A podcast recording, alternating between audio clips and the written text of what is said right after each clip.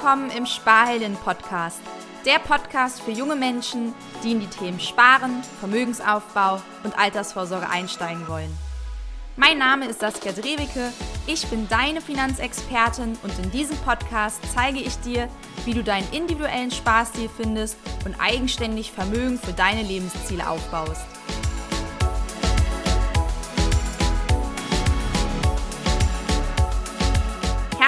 Willkommen zu einer neuen Folge im Sparhelden Podcast. Heute spreche ich mit Yvonne vom Kanal Weiblichkeit Meets Business. Yvonne arbeitet in der Immobilienberatung und hat schon einiges hinter sich, was ihre Finanzen angeht. Obwohl sie Wirtschafts- und Finanzwissenschaften studiert hat, haberte es bei ihrem privaten Finanzmanagement und sie baute innerhalb weniger Jahren Konsumschulden im mehrfach fünfstelligen Bereich auf. Durch die Änderung ihres Konsumverhaltens und Geldbewusstseins gelang es ihr, die Privatinsolvenz abzuwenden. Heute investiert sie ihr Geld und teilt auf ihrem Kanal Praxistipps zum Investieren. Hallo Yvonne, schön, dass du da bist. Hallo Saskia, schön, dass ich hier bei der Sparheldin dabei sein darf. Sehr gern, freut mich. ja, erzähl doch mal, wie ist es zu den hohen Konsumschulden gekommen und wie war das damals für dich?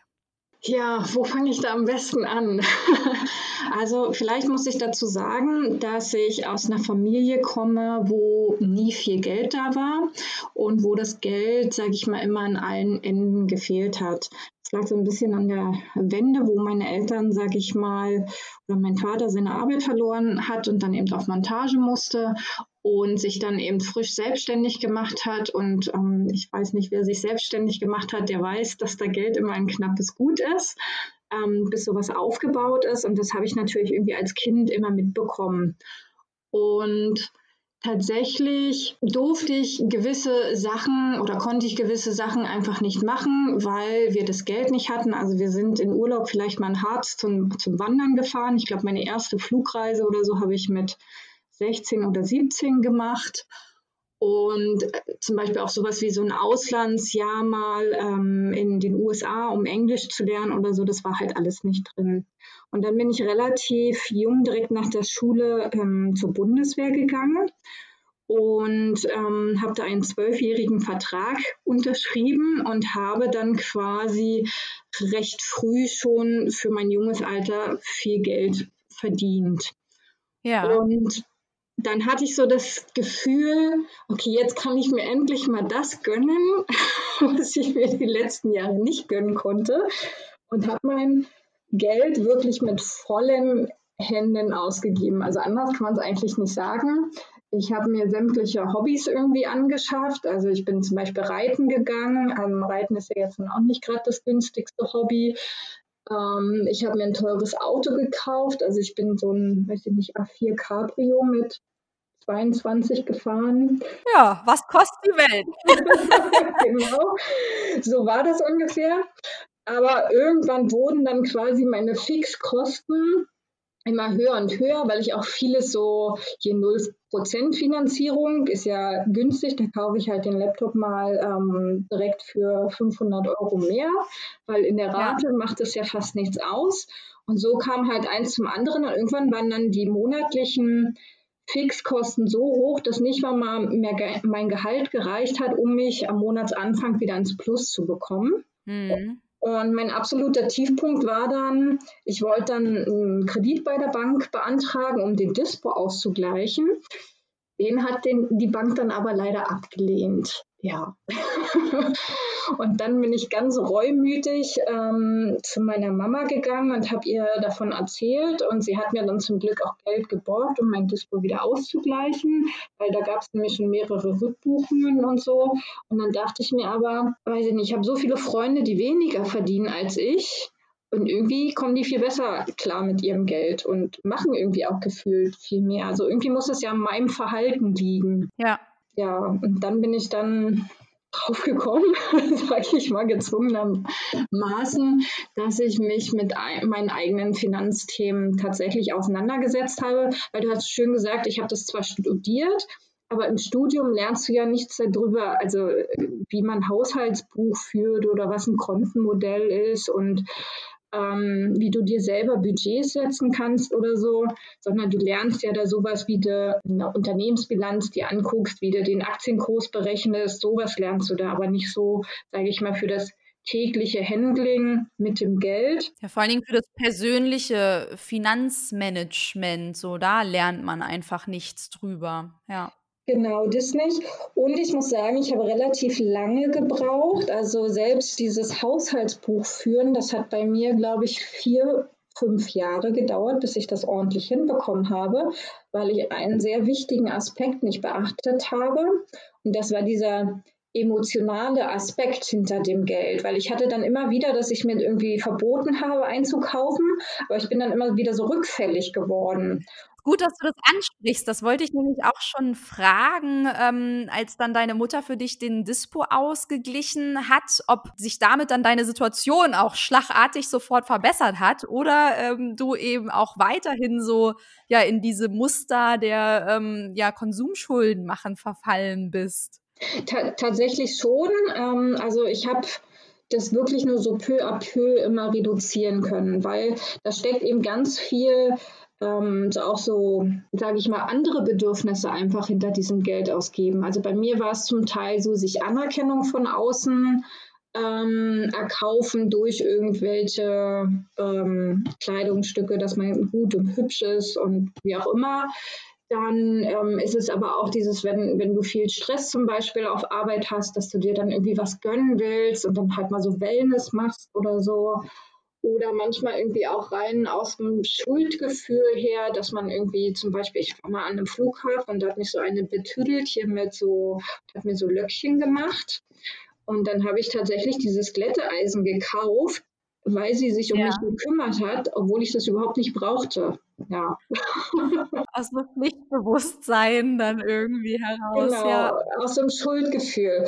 Und erst als ich wirklich erkannt habe, welche Bedürfnisse bei mir dahinter stecken, habe ich das dann auch geschafft, sage ich mal, meine, meine Finanzen zu kontrollieren, so richtig. Das ist ein super spannender Punkt. Äh, wie ist es, also wie hast du das geschafft, diese Bedürfnisse für dich herauszufinden, warum quasi das Geld bei dir zum Fenster herausfliegt?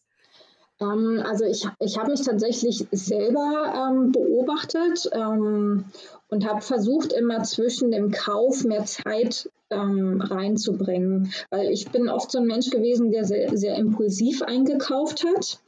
Mhm. Und dadurch quasi schon in so einem äh, reflexartigen Muster gekauft hat. Und einfach dadurch, dass ich mir zum Beispiel, wenn ich mir Sachen heute in den, den Warenkorb beim Online-Shopping passiert mir das dann auch immer noch heute, dass ich dann noch das und das und das. Aber ich mache dann quasi einen Cut und sage, okay, ich gucke jetzt eine Woche später in den Warenkorb rein und wenn ich dann immer noch diese Sachen haben möchte, dann kann ich sie kaufen. Aber meistens ist es so, dass ich dann die Hälfte von den Sachen gar nicht mehr will und dass ich dann irgendwie ähm, quasi die, diesen diesen momentanen Impuls, warum auch immer ich das dann hatte, gerade wieder, dass ich den mit so ein bisschen Abstand sehen konnte, weil oft ist uns die Emotion jetzt nicht super klar bei jedem Kauf dahinter. Also das ist ein super ähm, Tipp auf jeden Fall, ähm, ja durch diesen Abstand, ähm, den du durch diese Woche da schaffst, äh, einfach ja Impulskäufe zu reduzieren. Genau, und eben aus dieser momentanen Emotion rauszukommen und äh, wirklich erstmal gucken, okay, ich bleibe jetzt bei mir.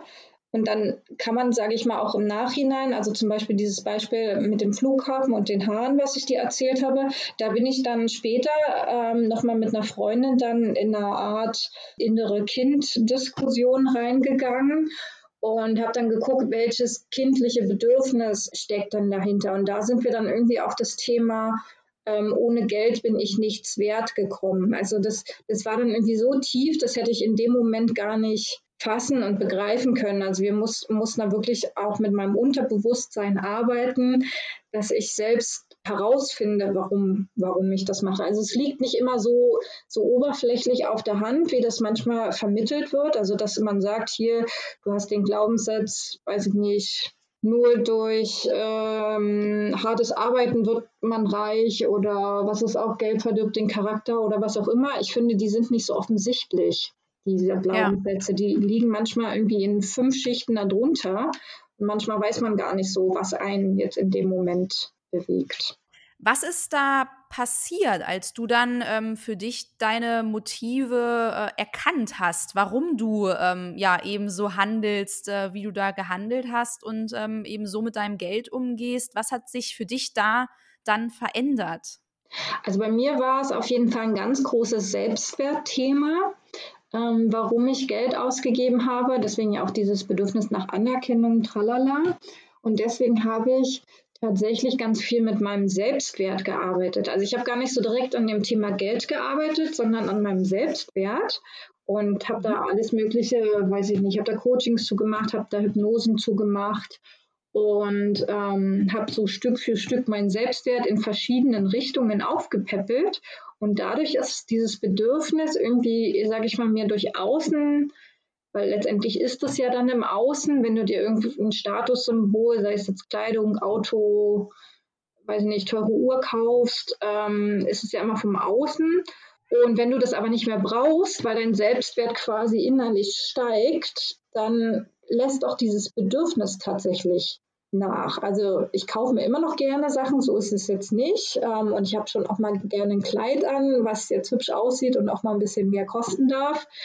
Aber es ist nicht mehr so dieses, ich muss das jetzt haben, um wert zu sein oder so.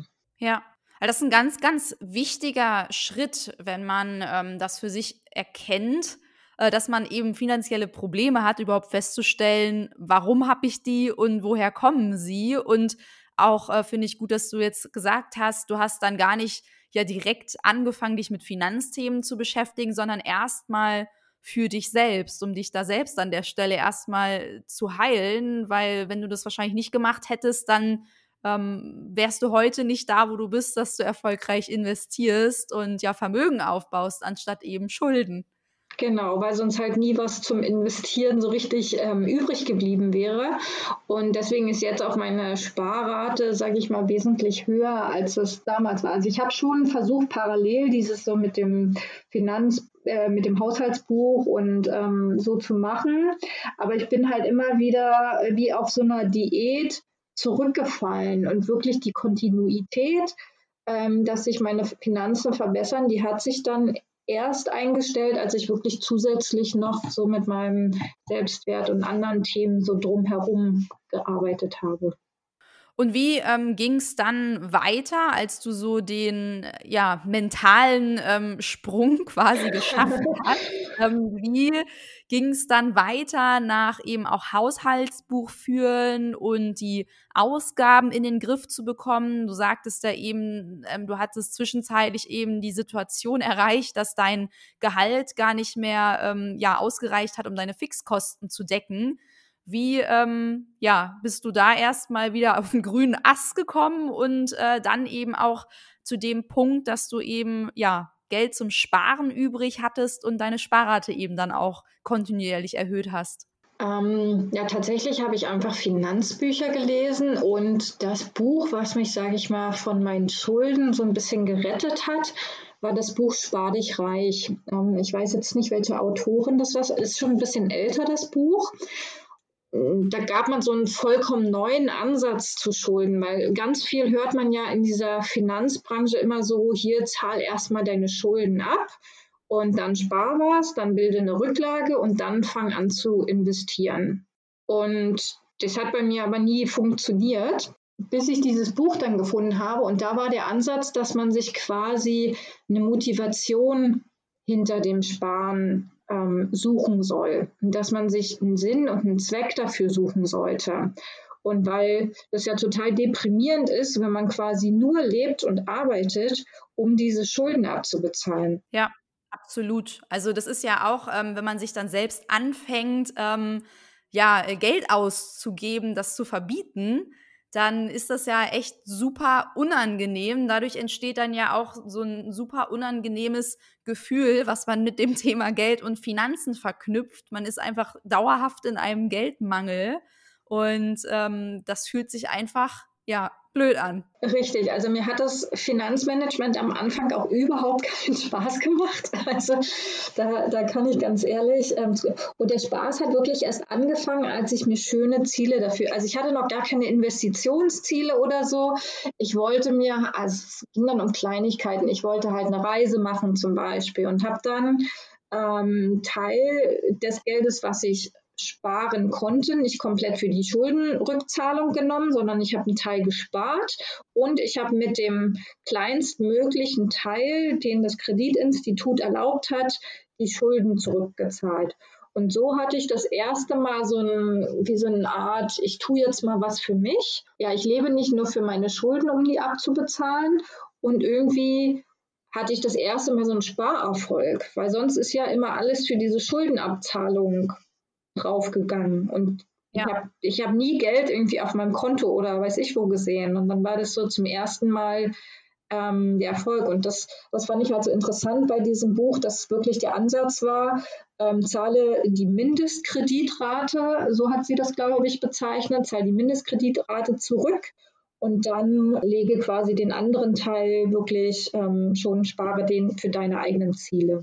Ja, absolut. Das sage ich auch immer. Also sparen soll ja auch Spaß machen, aber dafür braucht man eben auch die richtige Strategie. Und wenn man nur dabei ist, ähm, Schulden zurückzuzahlen, weil man in der Vergangenheit mal Fehler gemacht hat, dann bestraft man sich ja dann auch noch selbst so ein Stück weit dafür. Genau. Und so ähm, kann Sparen niemals Spaß machen, ähm, weil einfach ja immer dieser Mangel da ist. Ne? Und insofern ist das ähm, ja eine super gute Methode, die dir auch geholfen hat, dann im Endeffekt sowohl deine Schulden zurückzuzahlen, als auch schon ähm, ja, Ersparnisse aufzubauen. Genau. Ja, und dann bin ich tatsächlich irgendwann, auch durch andere Literatur, bin ich dann auf dieses, hm, es wäre ja gar nicht doof, jetzt auch mal das Geld für dich arbeiten zu lassen. Dann musst du vielleicht nicht mehr ganz so hart arbeiten und so. ja. Und dann habe ich mich so ein bisschen mit dem Thema Investieren ähm, auseinandergesetzt und habe da, weil ich eben so ein impulsiver Mensch bin, habe mich da aber am Anfang nicht groß mit auseinandergesetzt und habe dann einfach bei meinem einen Konto, da ging halt die Depoteröffnung, habe ich einfach ein Depot eröffnet und habe mir irgendwelche Fonds und ETFs rausgesucht, die so ein ganz gutes Sternchen hatten und wo eine hohe Rendite angezeigt wurde. Und die habe ich dann einfach mal mit dem Sparplan bespart. Und so bin ich quasi wie, wie die Mutter zum Kinder. Ja, ich weiß nicht, wie der Spruch jetzt ist, so bin ich zum Investieren gekommen. Also ohne großen Plan jetzt dahinter, sondern einfach die, ich mache das jetzt mal und später kann ich das ja immer noch optimieren. Wie bist du dann vorgegangen, ähm, ja, dabei das zu optimieren? Weil was ich jetzt so rausgehört hast, du hast angefangen ohne Anlagestrategie und einfach mal wieder das impulsive Muster eben, zack, einfach mal ausprobieren und los geht's. Tatsächlich hat sich das noch eine Weile ähm, durchgezogen. Also ich habe zum Beispiel meine erste Immobilie ähm, zusammen mit meinem Ex-Freund gekauft und das war schon 2014, da hatte ich jetzt noch nicht so ein gutes Händchen ähm, mit, mit ähm, Finanzen, sondern hatte mich da so halbwegs stabilisiert, sage ich mal. Und er hat quasi das komplette Eigenkapital eingebra eingebracht und ich habe, ähm, sage ich mal, nur die monatliche Rate und wir hatten das so vereinbart, dass ich ihn dann quasi monatlich das wieder zurückerstatte. Und ja. ähm, ich hatte halt gelesen, hier viele sind durch Immobilien reich geworden und dann wollte ich einfach eine Immobilie haben, habe mir halt, weiß nicht, 15 Stück angeguckt und die eine sah halt toll aus und war vom Preisgefühl ganz in Ordnung. Und äh, so habe ich auch, bin ich zu meiner ersten Immobilie gekommen. Also ja, da habe ich auch noch nicht so strategisch gehandelt. Das hat sich dann erst entwickelt, als ich mir ein Finanzmentoring selber gegönnt habe. Also als ich das dann wirklich mal professioneller gestalten wollte und ähm, auch von Leuten eben gelernt habe, die schon weiter waren in dem Thema, weil meine Eltern oder so waren mir da halt überhaupt keine Hilfe. Ich glaube, wegen der Eigentumswohnung haben sie mir ungefähr 20 Mal gesagt, ob ich mir denn wirklich sicher bin, ob ich die kaufen will. also sie, sie haben es ja gut gemeint, aber letztendlich haben sie ja auch aus ihrem Mangel-Mindset äh, mit Geld herausgesprochen. Und wenn meine Eltern es nicht geschafft haben, reich zu werden, warum sollte ich dann in der Hinsicht von meinen Eltern lernen? Und ich bin ja. heute wahnsinnig froh, dass ich diese Immobilie gekauft habe, denn ähm, ich habe die noch für 140.000 gekauft und jetzt ist sie irgendwas zwischen 220, 230.000 wert. Also hat schon eine ganz gute Wertsteigerung hinter sich. Ja, da hast du natürlich von dem äh, ja, Boom am Immobilienmarkt, äh, profitierst du da auf jeden Fall. Äh, du hast gesagt, du hast dir dann ähm, ja einen Finanzberater auch zur Hilfe ähm, geholt. Was war das für ein Finanzberater und inwiefern hat er dir weitergeholfen? Also es war kein direkter Finanzberater, das war ein Finanzmentoring über drei Jahre, wo man dann halt wirklich nochmal von Beginn an dieses, ähm, also einiges kannte ich ja jetzt schon, so mit Haushaltsbuch führen und Kontenmodell und so, das hatte ich vorher schon, das ist dann einfach wiederholt worden für alle und dann ging es aber auch Richtung, ähm, sage ich mal, Bestandsaufnahme und tatsächlich auch Strategie Gespräche, die dann, wie stelle ich denn so ein Portfolio auf, wie viel sollte ich von welcher Assetklasse drin haben, warum habe ich denn verschiedene Anlageklassen? Und ähm, da bin ich dann halt wirklich auch richtig, sage ich mal, in dieses Strategiethema hinter den Finanzen reingekommen. Ja, und ja das seitdem ist es, sage ich mal, steil bergauf gegangen. also ich kann nur jedem raten, sich Hilfe von außen zu holen. Man kann das alles alleine schaffen. Es steht jegliche Information irgendwo kostenlos im Internet drin, aber es dauert einfach viel länger. Also wenn ich das Programm schon, sage ich mal, am Anfang gehabt hätte, wäre ich äh, vermutlich jetzt schon wesentlich weiter. Also ich bin ja froh, dass ich es überhaupt gefunden habe, sowas gemacht habe, aber da wirklich sich nicht scheuen, ähm, auch professionelle Hilfe in, in Anspruch zu nehmen. Absolut, das stimmt. Also ähm, ja, allein für den Austausch. Ne? Es gibt ja mittlerweile auch viele ja Online-Kurse und auch auf YouTube ähm, ja en masse an äh, Videos, äh, wie ich eben Finanzen äh, manage, wie ich ähm, in ETFs sparen kann. Aber es ist eben auch nur dieser Frontalunterricht und mit der Umsetzung stehe ich dann häufig alleine da. Und das ist aus meiner Sicht so ein ganz wichtiger Punkt, äh, dort auch ja Menschen an seiner Seite zu haben, dass du gerade auch sagtest, die weiter sind als man selbst, ähm, dass die einen auf diesem ja, Weg der Finanzreise des Investierens begleiten. Genau, und eben aber auch durch dieses Mentoring-Programm, da ist man ja nicht alleine drin, habe ich eben auch ganz viele andere kennengelernt, ähm, die sich eben auch mit dem Thema beschäftigen. Und dann unterhält man sich natürlich und dann weiß der eine das und man weiß selber das und dann tauscht man sich aus und dann sind alle am Ende schlauer. Und ähm, das ist halt ein schöner Synergieeffekt dahinter. Und mittlerweile habe ich so viele Freunde, ähm, die sich auch mit dem Thema beschäftigen, dass das einfach auch richtig Spaß macht, sich da immer wieder auszutauschen und Neues zu lernen und neue Möglichkeiten zu erfahren.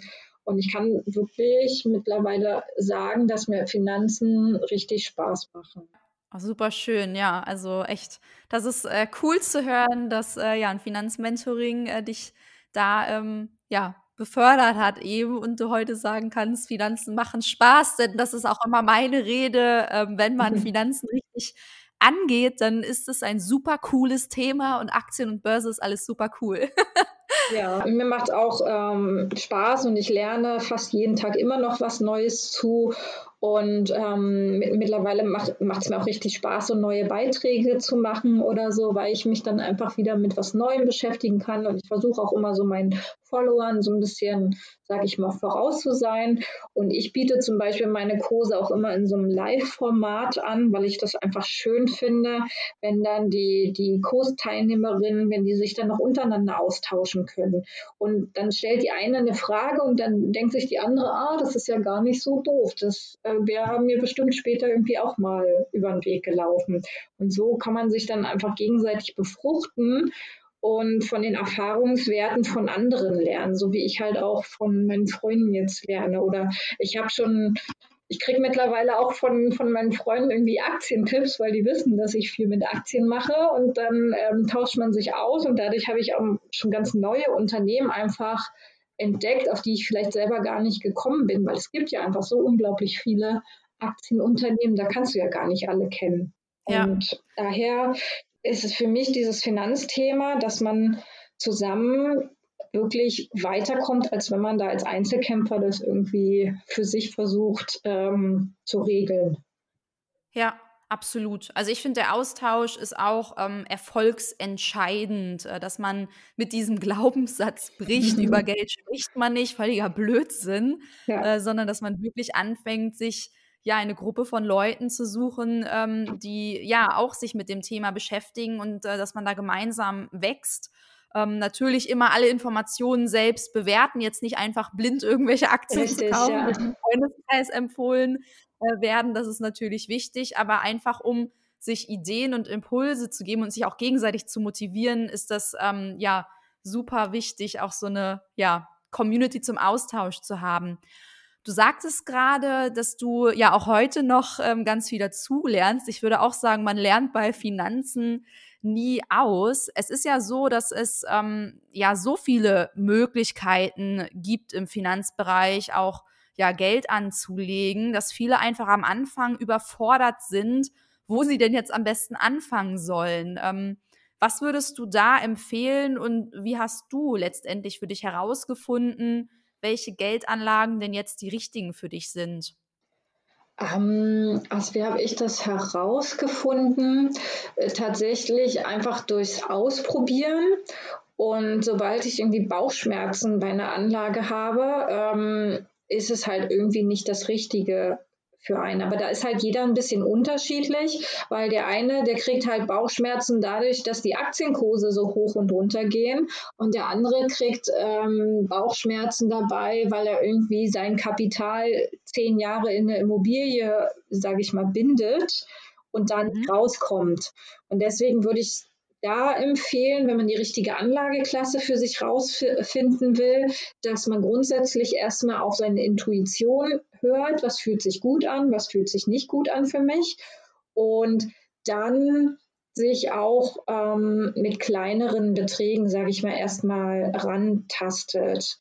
Ähm, also gerade wenn es so um die Börse oder so geht, da würde ich jetzt zum Beispiel wenigen empfehlen, dass sie ihre 10.000 Euro jetzt auf einmal ähm, reinhauen, weil dann kommt vielleicht doch wieder so ein Crash oder so, dann ist es nur noch die Hälfte wert und dann haben sie keinen Bock mehr, sondern dann würde ich das ähm, mittels kleineren Raten immer so peu à peu mal sich rantesten, mal gucken, oh, wie ist denn das, wenn der Kurs jetzt hier mal 20 Prozent ähm, runtergeht, was macht denn das mit mir?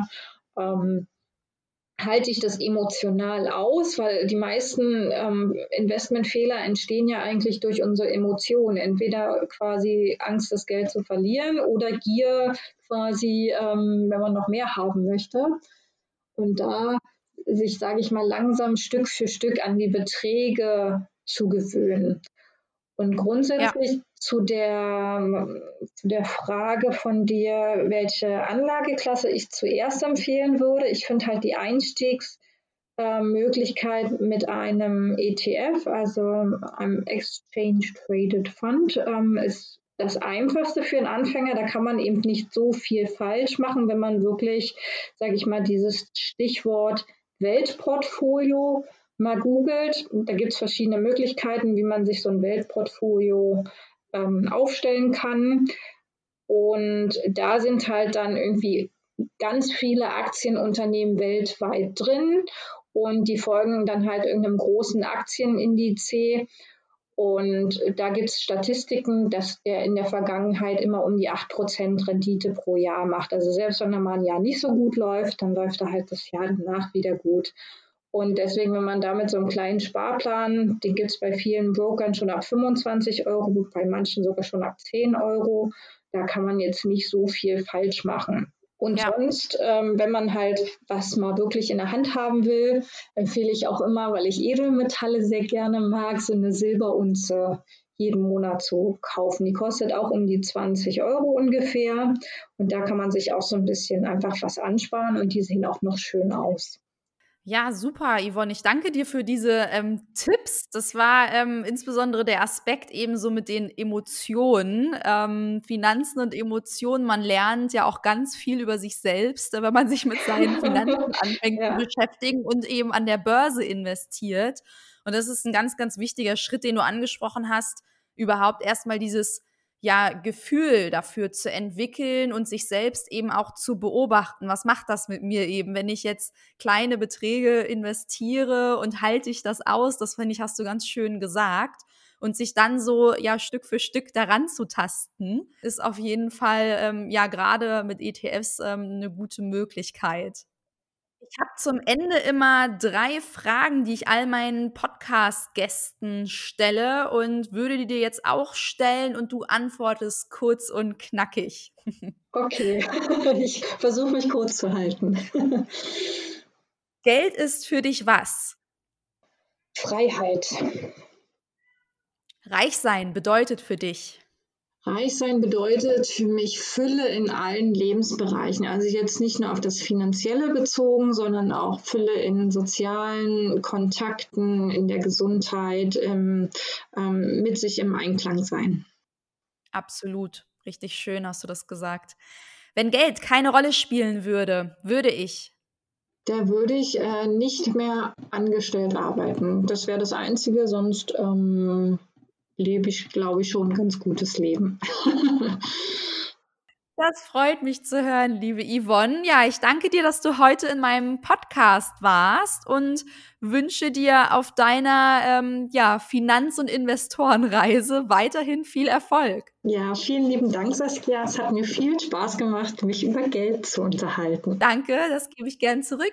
Fand ich auch. Tschüss, Yvonne. Tschüss. Spürst du auch schon die Vorfreude darauf, dein Vermögen wachsen zu sehen?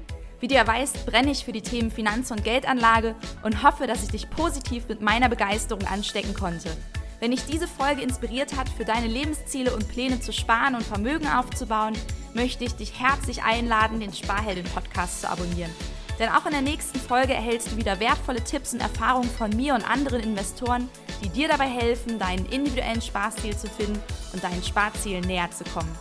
Lass mir auch gerne auf Instagram einen Kommentar da, welche Aha-Momente du heute für dich mitgenommen hast oder schreib mir eine Nachricht an hello@sparheldin.de, wenn du Fragen an mich hast. Vielen lieben Dank, dass du heute mit dabei warst und Zeit in deine finanzielle Bildung investiert hast. Ich wünsche dir ganz viel Begeisterung beim Sparen. Bis bald, deine Sparheldin.